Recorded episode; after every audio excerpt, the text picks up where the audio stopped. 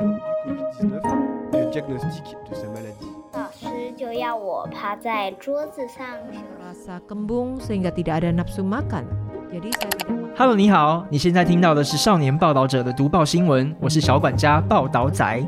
少年报道者是独立媒体报道者制作的儿少新闻平台，在这里有很多大朋友、小朋友会把世界上重要的事说给你听，除了中文，还有多种语言哦。请把耳朵打开，让报道仔为你服务，一起来收听好新闻。 Mga kababayan, pakinggan ang istoryeng ito na maaari nating kapulutan ng mga aral. Bukod sa air conditioner, ang India, Singapore at Germany ay may matatalinong ideya para sa pagpapalamig ng mga gusali sa lungsod.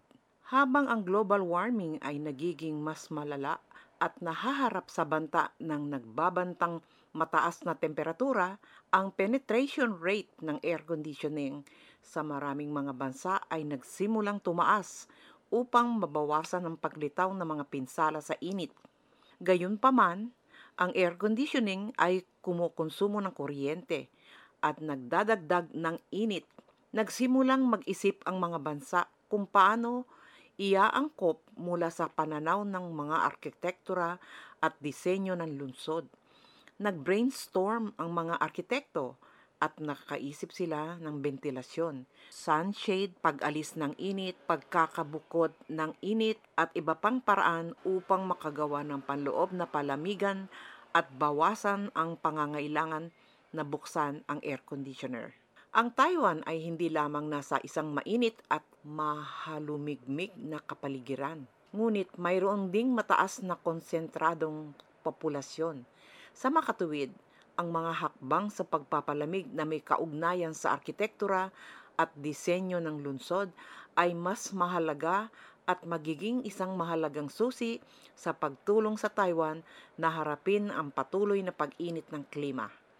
Tingnan natin ang mga kaso ng ibang mga bansa upang pag-isipan kung anong mga tip at patakaran ang ating matututunan ng Taiwan. Gumagamit ang India ng mga lokal na materyales para magtayo ng mga pampalamig at dehumidifying na paaralan. Matagal nang binuo ng mga tao ang maraming iba't ibang paraan ng pagpapalamig upang umangkop sa mga klimang may mataas na temperatura. Sa mga nakalipas na taon, upang makamit ang layunin ng pagpapalamig ng mga gusali, ang ilang arkitekto ay bumalik sa pag-aaral ng mga sinaunang gusali, natuto mula sa tradisyon at nakahanap ng pagsasaayos sa pagtitipid ng enerhiya, mga pamamaraan batay sa tradisyonal na kultura na ang mga pamamaraan ng paglamig. Ang India, na may mainit na klima at mababang air conditioning penetration, ay nakabuo ng maraming paraan ng pagtatayo upang labanan ang mataas na temperatura sa nakaraan. Ginamit din ito ng mga modernong arkitekto upang makahanap ng talino sa arkitektura para sa pagtitipid at paglamig ng enerhiya. Ang arkitekto ng New York na si Diana, ang bagong paaralang itinayo kamakailan ni Diana Kellogg sa Jaisalmer, India, na kilala bilang Golden City, ay isang matagumpay na kaso ang temperatura sa Jaisalmer ay maaaring umabot sa 49 degrees Celsius sa tag-araw. Ang mga lokal na gusali ay palaging kilala sa kanilang mga disenyo ng paglamig. Sa mga nagdaang taon, sa ilalim ng impluensya ng pagbabago ng klima, ang tagtuyot sa Jaisalmer ay naging mas mahaba taon-taon merong isang kagyat na kailangan para sa isang gusali na maaaring umangkop sa lokal na klima. Kroger sa paglamig bilang core, ang paaralang ito ay itinayo sa gitna ng pinakamalaking tar desert ng India. Nakipagtulungan si Kroger sa mga lokal na residente, natutunan ang kanilang karunungan sa buhay at isinama ang mga tradisyonal na paraan ng pagtatayo ng lokal na pagpapalamig upang gawing mas mahaba sa 10 degrees ang temperatura ng silid ng paaralan kaysa sa temperatura sa labas. Ang material na gusali na pinili niya ay ang sikat na lokal na sandstone sa Jaisalmer. Ang batong ito ay may mga katangian ng pagiging mainit sa taglamig at malamig sa tag-araw.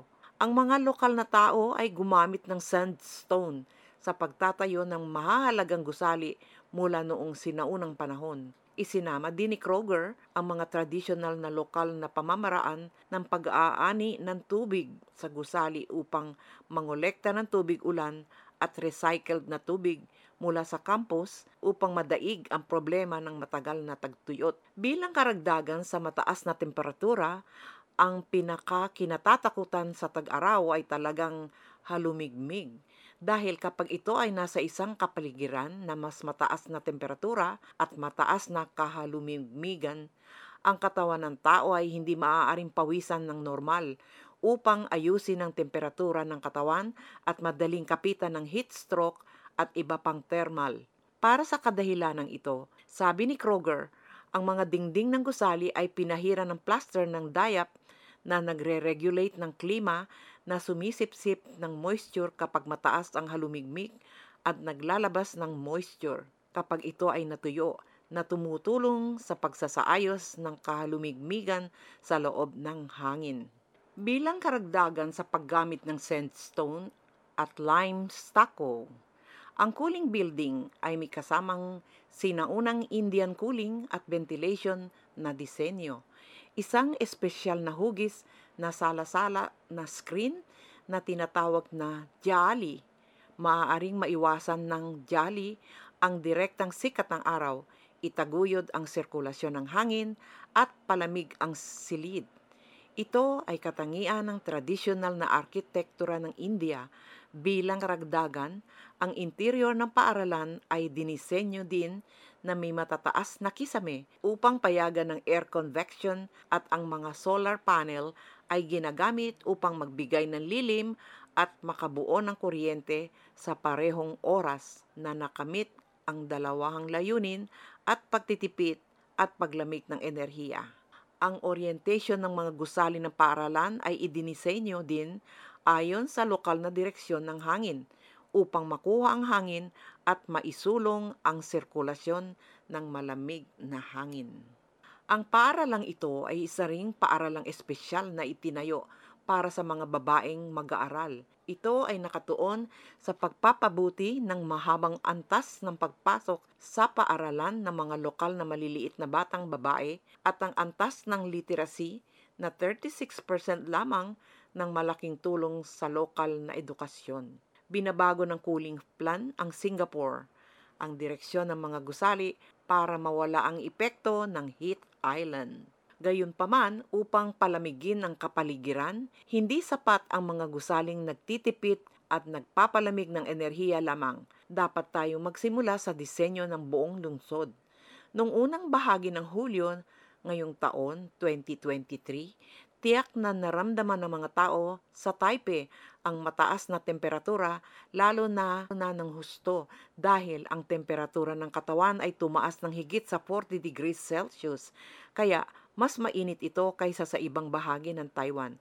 Bagamat matatagpuan ng Taipei sa mas mataas na latitude, mas mainit ang temperatura kaysa sa ibang bahagi ng Taiwan. Ito ay tiyak dahil apektado ito ng heat island effect na karaniwan sa mga urban na lugar. Ang epekto ng isla ng init ay tumutukoy sa katotohanan na ang mga temperatura sa lungsod ay mas mataas kaysa sa mga suburban na lugar dahil sa mga makakapal na gusali, kakaunting berdeng espasyo at pagtaas ng gawa ng tao na basurang init mula sa air conditioning at transportasyon.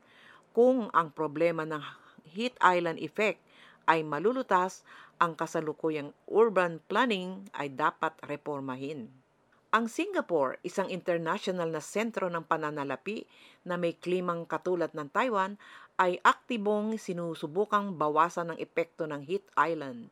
Ang Singapore mismo ay isang bansang may mainit na klima at mataas na antas ng urbanisasyon na may average na halumigmig ng kasing taas ng 84% pang ekonomiyang himala Gayunpaman, habang patuloy ang tumitindi ang pag-init ng mundo, nagsimula itong maghanap ng mga paraan upang lumamig maliban sa air conditioning upang matiyak na mapanatili nito ang nangungunang posisyon nito bilang isang international na sentro ng pananalapi sa isang kapaligiran kung saan patuloy na tumataas ang temperatura. Nilunsad ng gobyerno ng Singapore ang Cool Singapore Plan noong 2017 gamit ang siyentipikong data para bumuo ng mga modelo at magsagawa ng mga simulation para pag-aralan kung paano sistematikong ibahin ang anyo ng mga lungsod ng Singapore para makamit ang mga layunin sa adaptation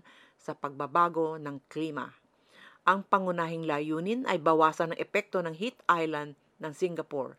Natuklasan ng pag-aaral na ang average na temperatura sa mga matataas na gusali ng Singapore ay 4.3 degrees Celsius na mas mataas kaysa doon sa mga hindi pa maunlad na lugar. Sa pangkalahatan, ang heat island effect ay nagpapataas ng temperatura ng Singapore ng humigit kumulang sa 1.5 degrees Celsius. Ang Cooling Singapore Plan ay nagmungkahi ng ilang rekomendasyon sa pagpapalamig ng disenyo para sa pagpaplano ng lungsod, kabilang ang pagbabago ng direksyon ng mga gusali upang idirekta ang hangin sa lungsod, paggamit ng daloy ng tubig sa mga cool na gusali at higit pa, ang pagtatanim ay isa ring mahalagang susi sa pagbabawas ng epekto ng heat island sa proyektong ito.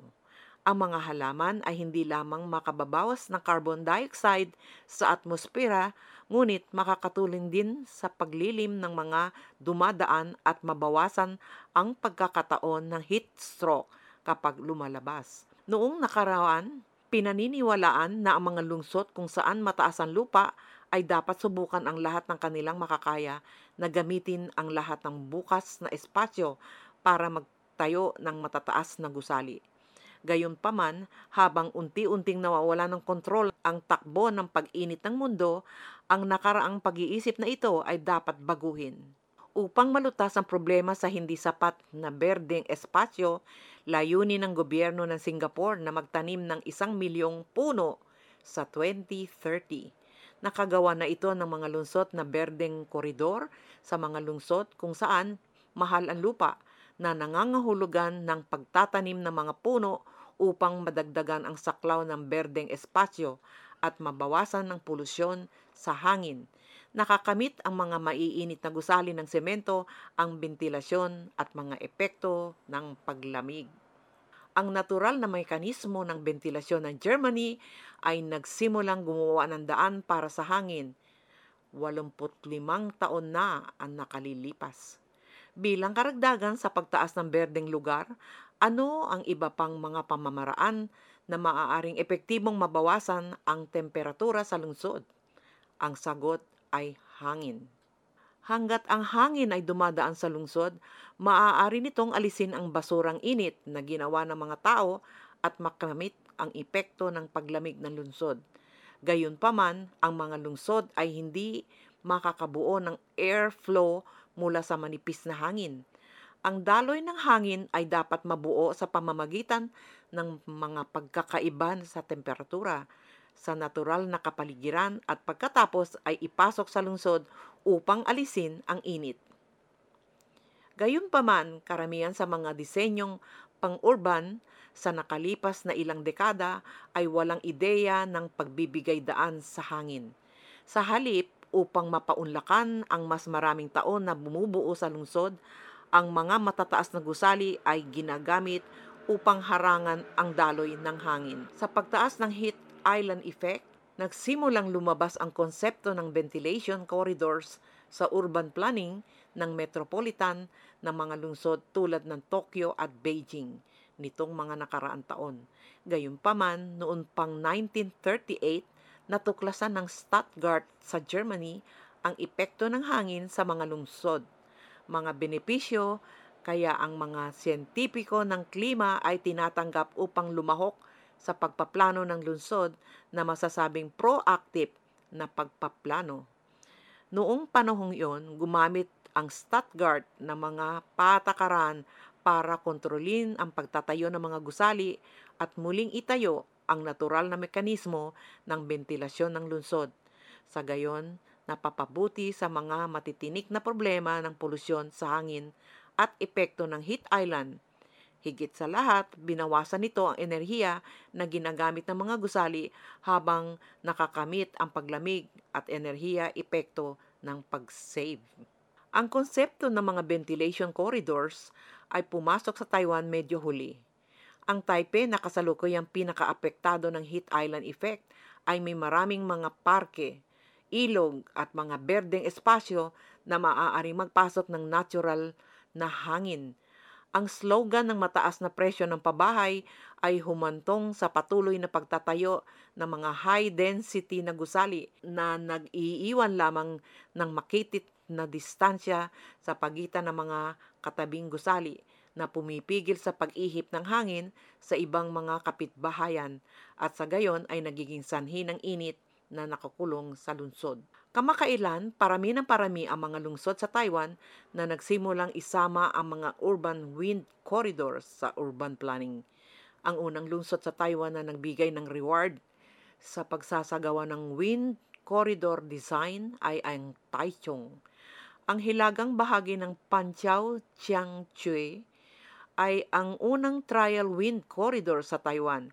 Sa mga lugar na napapailalim sa kontrol ng gusali, mayroon ding mga praktikal na plano ng wind corridor sa iba pang mga lugar. Halimbawa, ang Sharon High Speed Railway Special Zone ng Tainan ay nangangailangan ng pagtatatag ng mga wind corridor at ang Panchao Fuzhou na abot kayang pabahay sa New Taipei City din lumilikha ng mga koridor ng hangin upang palamig ang mga residente. Gayunpaman, ang disenyo ng wind corridor ng lungsod ay nangangailangan ng komprehensibong pagpaplano upang maikonekta ang buong wind corridor ng lungsod at makamit ang magandang epekto ng paglamig. Ang kilalang Professor Lin Z. Peng ng Department of Architecture sa National Cheng Kung University na kasalukuyang namamahala sa Building and Climate Laboratory ay nakipagtulungan sa mga research team sa iba't ibang lungsod sa Taiwan upang magtatag ng urban environmental climate maps sa pamamagitan ng microclimate monitoring system at gayon din sa pamamagitan ng pagsusulat ng mga artikulo ang pagpapasikat sa agham sa mga isyu sa matataas na temperatura ay nagbibigay daan sa publiko na lumahok sa mga isyu na may kaugnayan sa temperatura at magkasamang magsulong ng mga pagbabago. Ano ang magagawa ng Taiwan para mabawasan ang lagnat sa mga isla ng init sa lungsod?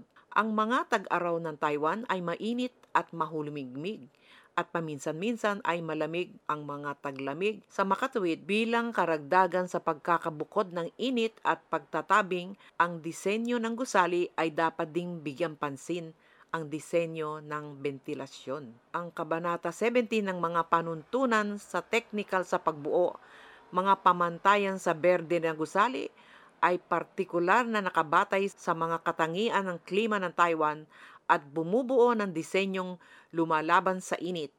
Ang code ng disenyong nakakatipid sa enerhiya para sa pagbuo ng mga shell sa mga basang klima ay isang paraan ng pagsusuri na pinagsasama ang disenyo ng pagtatabing ng gusali, pagganap ng bentilasyon, pagkakabukod ng istruktura at oryentasyon ng matiyak na magagawa ng mga gusali sa Taiwan matugunan ang pangunahing threshold na kinakailangan ng bansa at maiwasan ang labis na pagkonsumo ng enerhiya at pag-aaksaya sa mga gusali sa hinaharap. Mga issue tulad ng malaking halaga ng air conditioning power. Bilang karagdagan, Si Kuo Bai Yan, Associate Professor ng Department of Architecture sa Chaoyang University of Science and Technology, ay sumubok at nag-analisa ng intensity ng urban heat island sa Taipei City noong 2010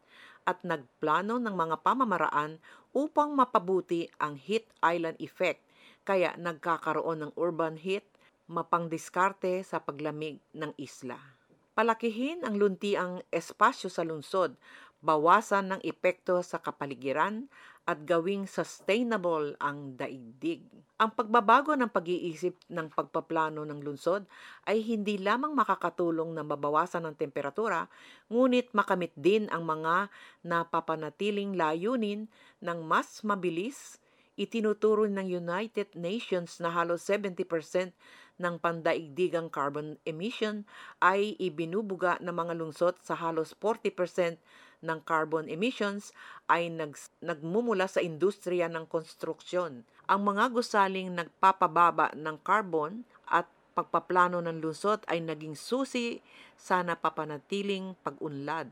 Itinatampok din ng 2030 Sustainable Development Goals na inanunsyo ng United Nations noong 2015 ang mahalagang papel ng mga lungsod sa isang napapanatiling hinaharap – ang ikalabing isang item ay upang bumuo ng isang lungsod na inclusive, ligtas, nababanat at napapanatiling mga espesyal na lungsod at nayon, kung saan ang pagpapataas ng luntiang espasyo sa lungsod at pagbabawas ng epekto sa kapaligiran ay mahalagang gawain magtatanim man ito ng mga puno o lumikha ng mga koridor ng ventilasyon, ang mga plano sa pagbabagong ito ng lungsod ay aabuti ng mga dekada upang makita ang mga resulta.